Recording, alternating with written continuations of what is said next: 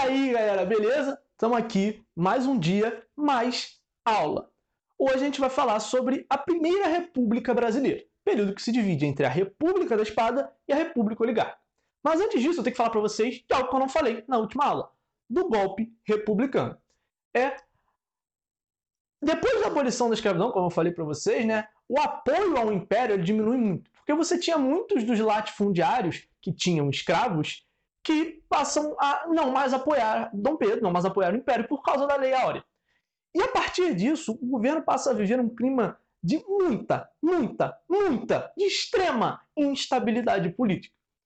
É, em 89, né, lá em novembro, o governo bambeava e aí rolou um, um, baile, que é conhecido pela historiografia né, como o último baile do Império. O que, foi o último baile do Império? Cara, é, a justificativa em si era que eles estavam comemorando o desembarque de alguns oficiais chilenos aqui no Rio de Janeiro. Mas a realidade é que. A realidade, né? O que se especula é que aquele baile, principalmente da forma que ele foi, ele estava comemorando as bodas de prata da Princesa Isabel com o Conde Deu. Ou Conde Deu. Vocês que sabem como vocês querem falar. É, essa festa, cara, ela foi uma festa muito, mas muito acima dos padrões do que era o Império Brasileiro. O Império Brasileiro era bem enxuto, né? Não podia gastar tanto com essas coisas, com festas. E principalmente porque o país vivia um momento de crise. Especula-se que o, o, gasto naquela festa tenha sido 10% do que era o orçamento de infraestrutura do ano seguinte. Como vocês sabem, né, ao longo da história, esse negócio de dar festa luxuosa enquanto a população está sofrendo aqui por causa de falta de, de grana, não dá bom, né? Vocês, já, vocês sabem disso. E o que, que acontece? Esse baile foi no dia 9 de novembro de 1889. No dia 15 de novembro, depois de algum tempo, e principalmente algumas semanas de especulação de que o Dom Pedro né, daria um golpe no exército, o, o Marechal Deodoro da Fonseca fala: quer saber? Pega a galera, monta nos cavalos, vai ali para a Praça da República, que para quem mora no Rio de Janeiro é ali na, na no ai meu Deus do céu, no Campo de Santana, ali na Central, e ele joga a espada pro alto, cerca, cerca o gabinete ministerial, joga a espada pro alto e fala o seguinte, ó, queremos a deposição do imperador Dom Pedro II. Sendo assim, a partir desse momento, é iniciada a República Brasileira através do golpe republicano. Esse golpe republicano foi dado, como já disse, no 15 de novembro de 1889, uma sexta-feira, ou seja, sextou com o Brasil republicano. O próprio Marechal Deodoro Fonseca é, é, é, quem vai liderar esses primeiros anos de república, né? que vai liderar o processo de, da Constituinte para fazer uma Constituição republicana. E ele se cerca, né, no seu gabinete ministerial, de, muitas, é, é, de muitos pessoas famosas na época. Como, quando eu digo famosa, não estou dizendo ator, atriz, etc. Eu estou dizendo personalidades, tanto do exército quanto intelectuais, famosos para ajudar né, no, no seu governo. Ele bota o Benjamin Constant, num dos ministérios, eu não me lembro qual, mas ele bota o Rui Barbosa, que era um baita intelectual da época, no Ministério da Fazenda, né? Para cuidar das finanças e da economia do país. A, a, política que o Rui Barbosa inaugura é, é, fica, passa a história como a política do encilhamento. E o que, que era essa política do encilhamento? Rui Barbosa olha e fala assim, cara, a nossa sociedade ela mudou. Porque a gente acabou de fazer, tem muito pouco tempo, a abolição. Isso faz com que a realidade do nosso trabalho seja muito, mas muito diferente. E aí ele pensa em fazer o quê? Ele começa uma política emissionista. Ele fala, cara, eu preciso dar crédito preciso dar crédito, preciso dar papel moeda para as pessoas. O que é essa política emissionista? O governo ele passa a jogar papel moeda no mercado. Só que como você faz isso? Você acha que o Rui Barbosa foi tipo lá casa de papel, bota a máscara do Dali e joga dinheiro pro alto? Não. Essa política, eu já até disse, ela, ela é feita a partir de facilitação de crédito. As pessoas vão pegar empréstimos e você vai ter mais dinheiro circulando. Só que você tem um problema de fazer isso. Né? Às vezes, quando a gente é criança, a gente fala aquele negócio, ah, o dinheiro acabou, faz mais dinheiro. Só que, cara, o dinheiro ele é regulado por um negócio que a gente chama de lastro. O que é um lastro? O lastro ele é todo o peso que você bota no fundo de uma embarcação para ela manter o equilíbrio. No caso da moeda, o lastro ele é algo que ele vai garantir o valor da sua moeda, do papel moeda que está circulando. Hoje em dia, o lastro é o dólar, por ser uma das moedas, a moeda mais forte do mundo. Na época, o lastro era ouro, era o padrão ouro. Então, vamos supor que um pinguinho de ouro valesse 50. O que acontece quando você começa a jogar mais papel moeda no mercado sem, sem botar mais ouro aqui no cofre? É que você perde essa equivalência. Você desequilibra essa balança. Então, um pinguinho de ouro vai passar a valer é, 200. Porque você não botou mais ouro aqui, mas você jogou mais papel moeda no mercado. Isso vai desequilibrar a balança. E isso vai levar a uma crise especulativa. Por quê? Cara, quando você investe na bolsa, você está especulando. Você não sabe se aquela empresa né, que você acabou de comprar uma ação vai crescer você está especulando que ela cresça, principalmente, né, com pessoas comprando mais ações. O cara, o que acontece é o seguinte: é, as pessoas elas passam a comprar uma empresa por um valor X e no dia seguinte essa empresa já vale muito menos. Por que, que isso acontece? Eu vou explicar isso para vocês e isso vai ajudar vocês a entender também a crise de 29, que vai ser uma das aulas que a gente vai ter aí para frente. Vamos supor que você vai comprar ações de uma empresa de sapato. Você e mais nove pessoas, portanto 10 pessoas, cada uma vai comprar ações a 100 reais. Então cada uma vai botar 100 reais ali, você vai ter essa empresa recebendo né, uma injeção de mil reais. Vamos supor que essa empresa consiga fazer um sapato, né, um par de sapatos, com 10 reais. Sendo assim, se tem mil reais entrando, essa empresa vai conseguir fazer 100 pares de sapato. E cada par de sapato que ela faz por 10, ela vende por 20. Ou seja, a cada mil que ela gasta, ela tem mil de lucro. Ou seja, esses mil que você botou na empresa vão, teoricamente, retornariam para a empresa 2 mil.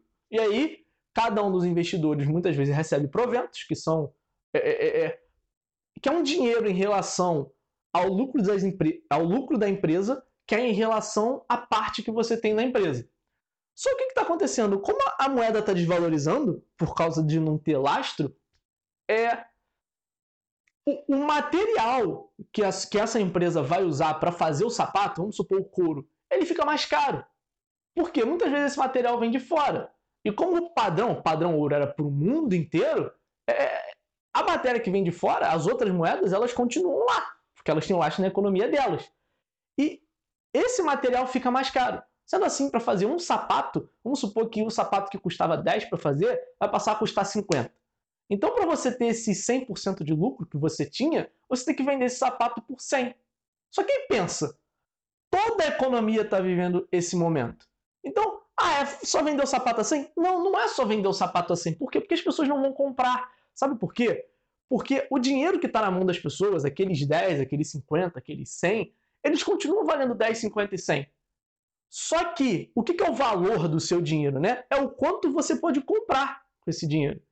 E se você passa a poder comprar menos com esse dinheiro, né, você vai focar em comprar aquilo que é essencial para a sua sobrevivência, aquilo que é essencial para sua é, é para você se manter. Isso vai fazer com que as empresas comecem a ter um prejuízo enorme, e quando essas empresas têm um prejuízo enorme, elas passam a valer muito menos. Então, além de você ter uma desvalorização da moeda, você começa a ter uma crise, porque você paga um valor por uma empresa que é um valor que ela não tem, né? Você acaba pagando por uma empresa nessa crise especulativa um valor que ela não tem. E mais, pensa no seguinte, vamos supor que para comprar, sei lá, um quilo de arroz, você tem que desembolsar dois reais. Sua moeda desvalorizou, esse arroz ficou mais caro, você tem que pagar quatro. E aí o Estado fala, não, relaxa, a gente está botando aqui dinheiro na economia, você vai conseguir esses dois reais que faltam. Só que, quando o Estado lança mais esses dois reais para todo mundo na economia, o arroz, a moeda desvaloriza mais, então o arroz fica mais caro, o arroz vai passar a, a, a valer 8, né? a ser cobrado 8 pelo preço dele. E sempre que o Estado estiver jogando mais dinheiro na economia, o arroz vai, ele vai estar custando cada vez mais caro. Sendo assim, é, você gera uma crise. E essa crise fica conhecida como encilhamento, como eu falei, por quê? Porque na época, corrida de cavalo, né, era um esporte bastante difundido no Brasil. E o que, que era é, é, é, o ato de encilhar? Era o ato de botar a sela e apertar a sela no cavalo. E esse ato gerava especulação, né? Aposta, especulação de aposta sobre qual cavalo iria ganhar a corrida. Por isso essa política é conhecida como encilhamento, de forma óbvia, pejorativa. É, o que, que vai acontecer a partir daqui? O primeiro momento da Império, primeira, o primeiro momento da Império, o primeiro momento da República, né, a primeira grande política da República dá errado, e aí as atenções se voltam para a Constituinte de 90 e 91, né? Essa Constituinte, cara, ela vai marcar um debate. Ela vai marcar o um debate entre os centralistas e os federalistas. Os centralistas eram liderados, óbvio, pelo Benjamin Constant, tinham mais adesão, óbvio, do exército e dos positivistas. Enquanto os federalistas, eles eram representados por um político chamado Alberto Salles, e eles eram, é, é, é, eles eram representantes dos interesses dos cafeicultores, principalmente dos cafeicultores paulistas. É o projeto né, federalista vence, a Constituição brasileira consagra um, um país federalista, consagra um país né, presidencialista, republicano, federalista, divisão em três poderes que eles têm a mesma é, relevância, importância, né, e são independentes entre si, estabelece um voto aberto, direto, é, não votavam analfabetos, não votavam mulheres. O Estado ele não é, é, tinha necessidade de bancar, né, de dar educação pública. E o próprio Deodoro é eleito pela Constituinte para ser o primeiro presidente constitucional do Brasil republicano. Essa né, Constituição, óbvio, tinha inspiração clara na Constituição americana, tanto que o Brasil, na época, passa a se chamar Estados Unidos do Brasil, em razão disso. Só que o que acontece após, né? O que acontece a partir do governo constitu constitucional? O Deodoro, cara, ele era um marechal do exército. Então, o que, que ele estava acostumado? Ele estava acostumado com o positivo, toda aquela realidade positivista e, e, e hierarquia e ordem, totalmente características do exército. Sendo assim, ele não consegue lidar muito direito com o parlamento. E em novembro de 91, ele declara estado de sítio, cerca o parlamento e tenta dissolver mesmo a Câmara. Aqui, algo bem é, é característico de monarquias, de poder moderador. Isso deixa a oposição irritadíssima, eles reagem com muita veemência. Se estabelece né, logo no segundo ano né, da República Brasileira uma crise, uma crise imensa, e o, o, o o Deodoro fica num. começa a bambear.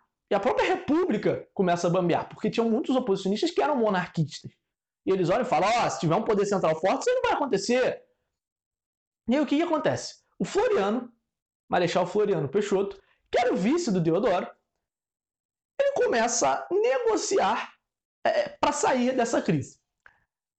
Em conjunto com essa crise, né, e aproveitando essa crise, é, os marinheiros, né, a marinha, ela começa um levante é, na Baía de Guanabara. Eles pegam, eles têm uma liderança que agora eu não lembro o nome, eles pegam os navios da marinha, viram para a capital e falam o seguinte: bombardearemos a capital. E você pode estar perguntando, mas por que a marinha não está junto com, com o marechal, com o exército? Porque a marinha e o exército, apesar de serem forças militares, eles tinham é, é, privilégios diferentes. E o que, que a Marinha queria? A Marinha queria igualdade de direitos e igualdade salarial com o Exército. E isso gera uma reivindicação antiga. E a Marinha, inclusive, né, nesse momento, a oposição que a Marinha faz, inclusive, é uma oposição monarquista. Fala o seguinte: se o presidente Deodoro não renunciar, se ele não mudar, se ele não é, é, é acabar com esse estado do sítio, a gente vai bombardear a capital. Floriano, vendo toda é, essa crise, né, ele manda um Lero ali no ouvido do Deodoro, o Deodoro renuncia e o Floriano assume o governo.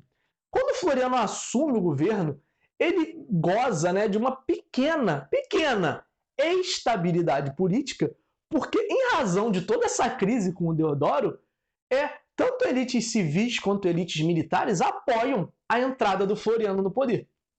Só que o que acontece? Constitucionalmente, o que, que o Floriano tinha que fazer? Ele tinha que convocar novas eleições, porque não tinha chegado à metade do mandato do Deodoro. Só que ele, ele vira e fala assim: ó, essa galera, é, é, essa lei aí é para quando tem uma eleição. Ele foi eleito pela Constituinte, não teve uma eleição. Então eu vou governar até o fim. E aí, a partir disso, né, alguns oficiais militares fazem um manifesto chamado Manifesto dos Três Oficiais, criticando essa postura e pedindo para ele convocar eleições.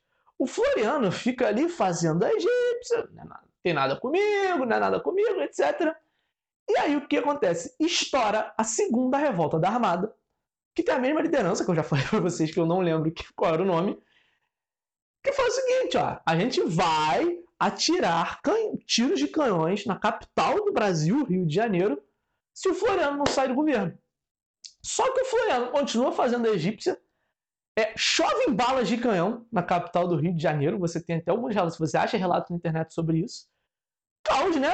E aí o Floriano vira e fala assim: ó, isola essa galera que tá aí na armada, fecha a saída da Baía de Guanabara, isola eles aí e não deixa que eles é, é, é, recebam suprimentos. O pessoal da armada fica meio cagado, né? Porque não está recebendo suprimento, não tem como sair, eles podem sofrer uma emboscada a qualquer momento. Eles pedem asilo para um navio português. Esses portugueses dão esse asilo. O Floriano fica irritadíssimo com esse fato. Fala que qualquer que ele vai atacar qualquer país que, que for contra, é, que tentar intervir na política brasileira. É. Só que com essa ajuda desses portugueses, os, os revoltados da Armada conseguem meter o pé da Baía de Guanabara. E o que acontece? Lá no Rio Grande do Sul, tá rolando uma guerra civil.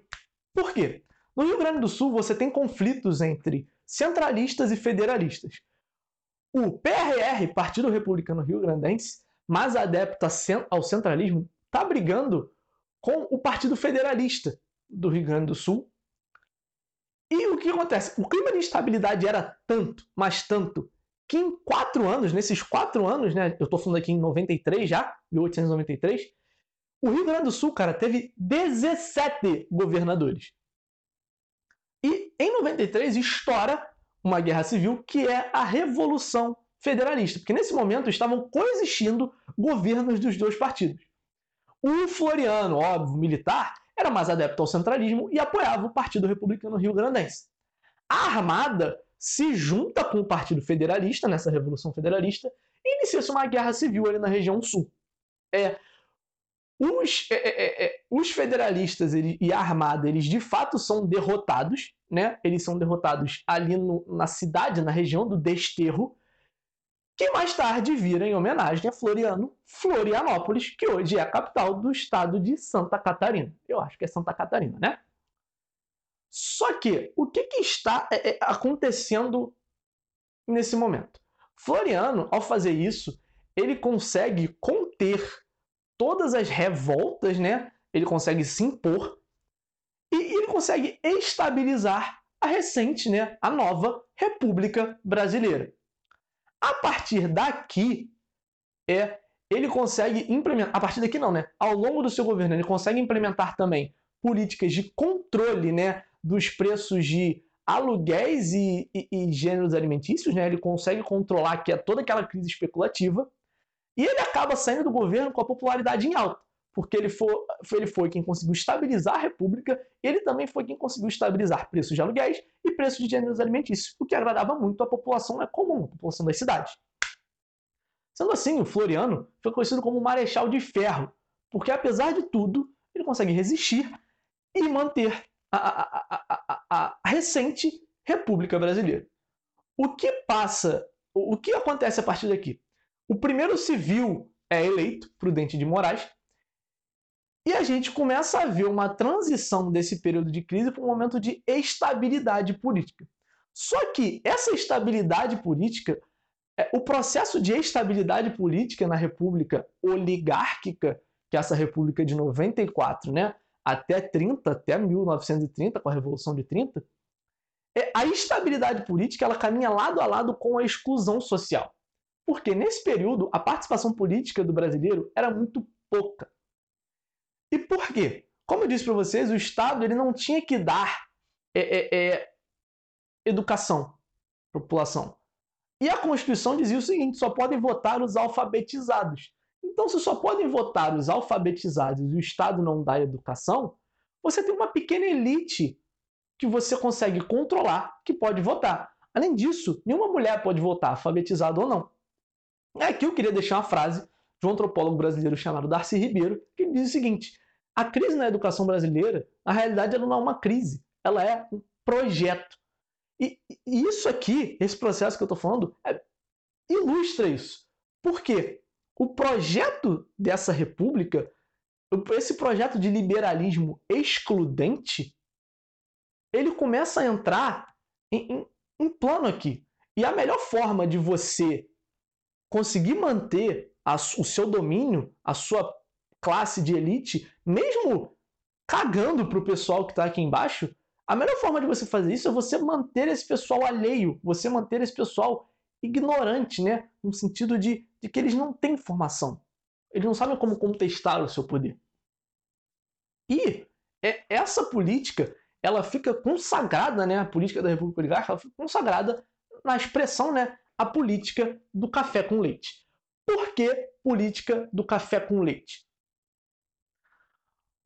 Porque é, é, você tinha aqui dois estados, as oligarquias de dois estados, se complementando dentro de um estado e re se revezando no poder, como café com leite se complementam. As oligarquias eram as oligarquias do, dos estados de São Paulo e de Minas Gerais. Estado, uma, São Paulo, o maior produtor de café, e Minas Gerais não era o maior produtor de leite, como a gente pode ser levado a pensar. Minas Gerais era a, o, o estado mais populoso do país.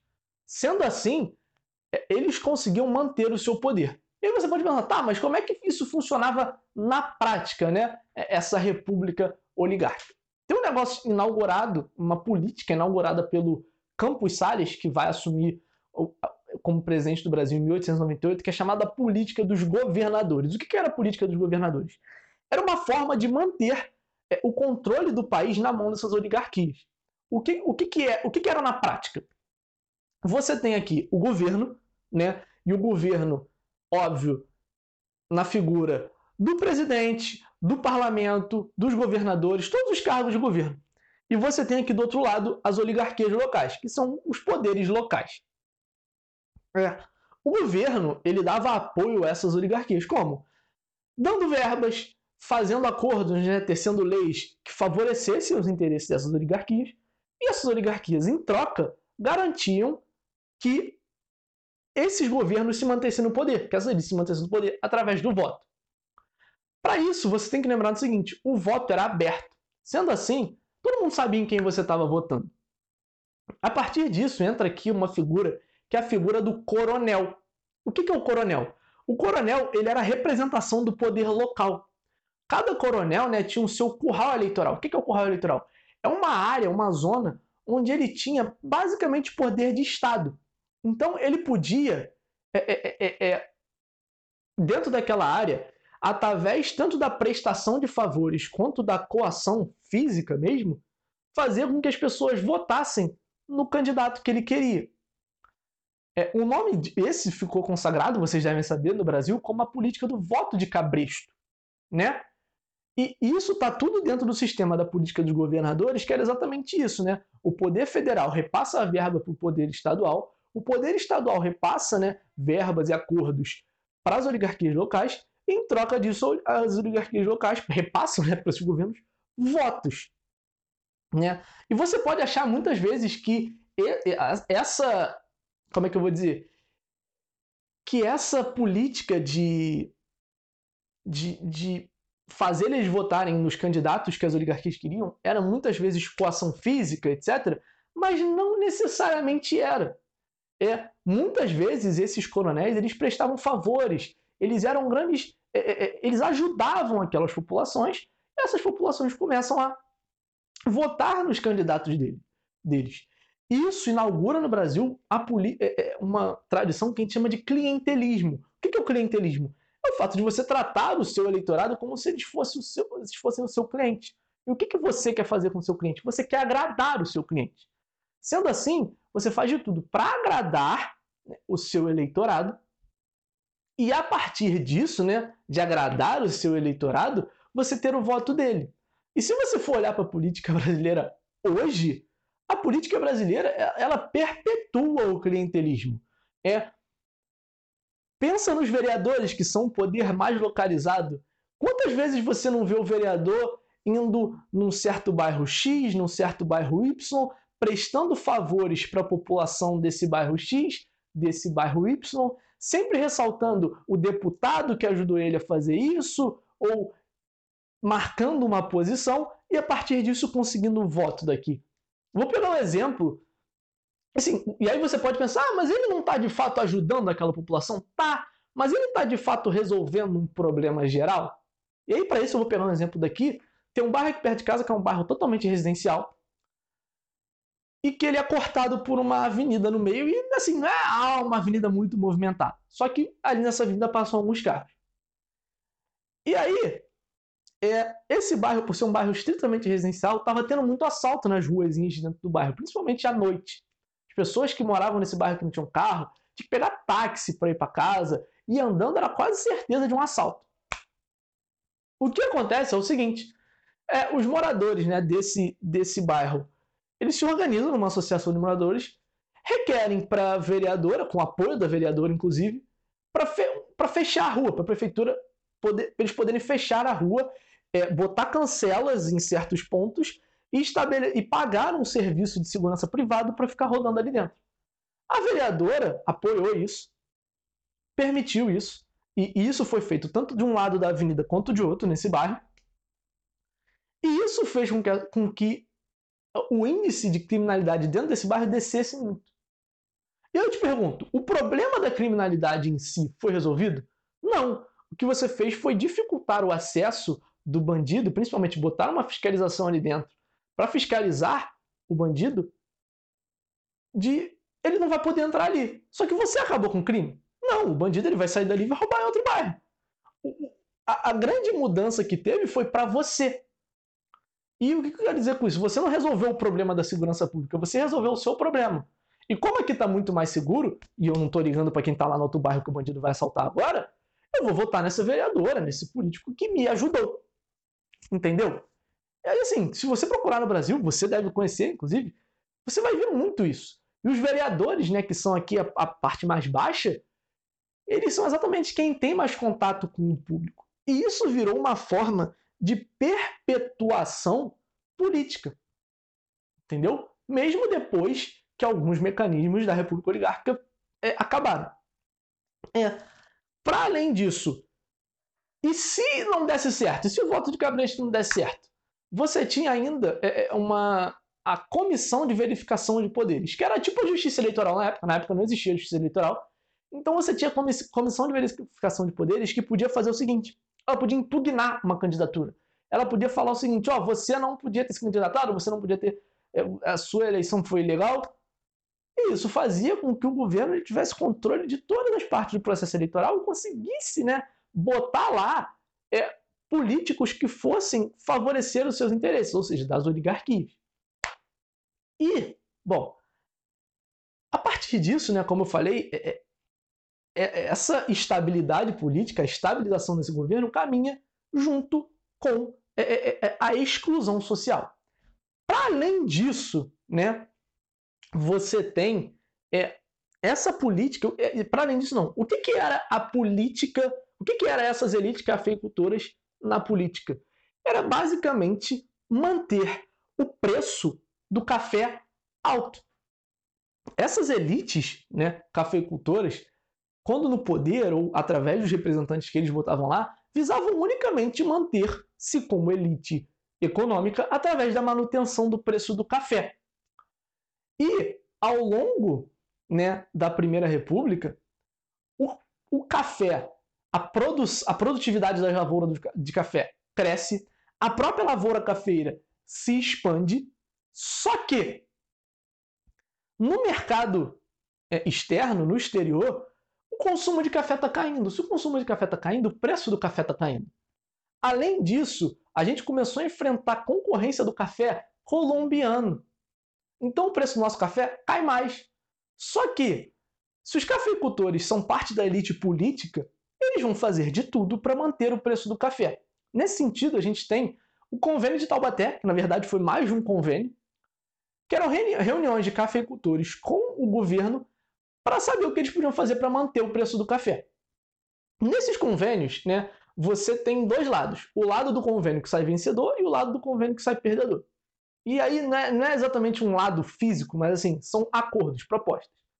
A primeira proposta é o de controle de expansão das lavouras de café. Essa proposta não vai para frente, as lavouras continuam se expandindo. A outra proposta é o seguinte: o Estado ele vai manter o preço do café artificialmente. O que isso quer dizer? O Estado vai usar o seu dinheiro, a sua arrecadação, aquele dinheiro que podia estar sendo investido em saúde, em educação, em infraestrutura na cidade, e ele vai gastar esse dinheiro mantendo o preço do café. O que isso quer dizer? Vamos supor que na data do convênio uma saca de café valesse 20 reais. Quando eu for vender essa saca, se ela desvalorizou, se ela está valendo 10, os outros 10 o governo vai me pagar. Ou seja, você está pegando dinheiro público e dando na mão dos cafeicultores. O nome desse esse processo foi conhecido como a privatização dos lucros e a socialização das perdas. Por quê? O dinheiro público, o dinheiro do contribuinte, o dinheiro de imposto, ele era usado para pagar o prejuízo do cafeicultor. Isso faz né, com que com que a gente veja aqui que essas elites políticas elas não estavam interessadas, se vocês não perceberam, vocês vão perceber agora, essas elites políticas não estavam interessadas em promover o bem da economia brasileira, promover o bem do trabalhador brasileiro. Eles estavam unicamente preocupados em fazer com que o preço do café se mantesse para eles manterem seus lucros. E isso, né? É... E como você pergunta, tá, mas o que podia ser feito? Você podia simplesmente pegar esse dinheiro que você investiu pagando o café que foi para outra pessoa, porque você só manteve o preço, você nem comprou café, para diversificar a parque industrial, para investir em, diversas, em diversos campos de economia. Falando de economia, né? O Campos Salles, ele faz um acordo chamado Funding Loan, que é o seguinte, o Brasil republicano herda do Brasil imperial uma dívida externa cabulosa, enorme. E aí o Campos Salles faz o seguinte, cara, eu preciso pagar essa dívida, só que eu não tenho dinheiro. E aí ele pensa, vou decretar a moratória? O que é a moratória? É quando um país, um órgão, fala o seguinte para o seu credor, não tenho como pagar a minha dívida. E aí o credor ele vai dar um tempo para esse país se reerguer e pagar essa dívida. É, eu, é, não existe um acordo geral do, mundial do que é a moratória. Cada acordo de crédito ele estabelece é, é, é, é condições para caso haja uma moratória. Mas, para o Campos Salles não decretar essa moratória, ele faz o seguinte: ele pega um empréstimo de 10 milhões de libras com, com bancos ingleses. Esses bancos aceitam dar esse empréstimo. Em contrapartida, ele fala o seguinte: não endividarei mais o Estado, né, não pegarei mais impostos até, eu acho que era 1910 ou 1911, e até essa data eu pagarei esse empréstimo que eu peguei com vocês. E para que, que ele pega o empréstimo? Ele pega o empréstimo para saldar as dívidas que o Estado tinha e se manter ali é, é, é pagando as suas dívidas, né? se manter no verde. Só que o que acontece? O funding loan, na verdade, ele é uma grande estratégia para possibilitar o endividamento ao longo prazo. Por quê? Eu peguei um empréstimo, tem muita gente que faz isso nas finanças pessoais. Ah, eu tô, é, é, é sem, eu tô devendo um dinheiro, não tenho como pagar. Vou pegar um empréstimo, pagar essa minha dívida é, é, é aqui agora.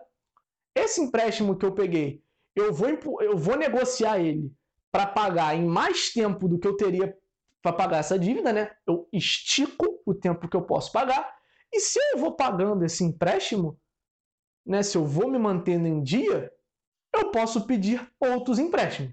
A realidade é que se você não, não tiver uma mudança na forma como você gasta seu dinheiro nos seus hábitos de consumo, você, na realidade, só vai gerar uma baita de uma dívida que vai virar uma bola de neve e vai sempre crescer que é o que acontece com o Estado brasileiro. Só que o Fundo de Loan em si empurra né, é, é, é, essa crise explodir com a barriga, empurra para frente. E isso faz com que o Estado, a República Oligárquica, consiga se manter nesse patamar ali até a década de 20, quando ela entra em crise, principalmente por causa da crise do café. Mas, né, ainda falando disso, é, eu vou botar aqui para vocês, já devo ter botado nesse momento, um gráfico sobre as exportações, é, produtos que mais são exportados. E vocês vão ver que a borracha era um produto muito exportado ali nas primeiras, na primeira década do século XX.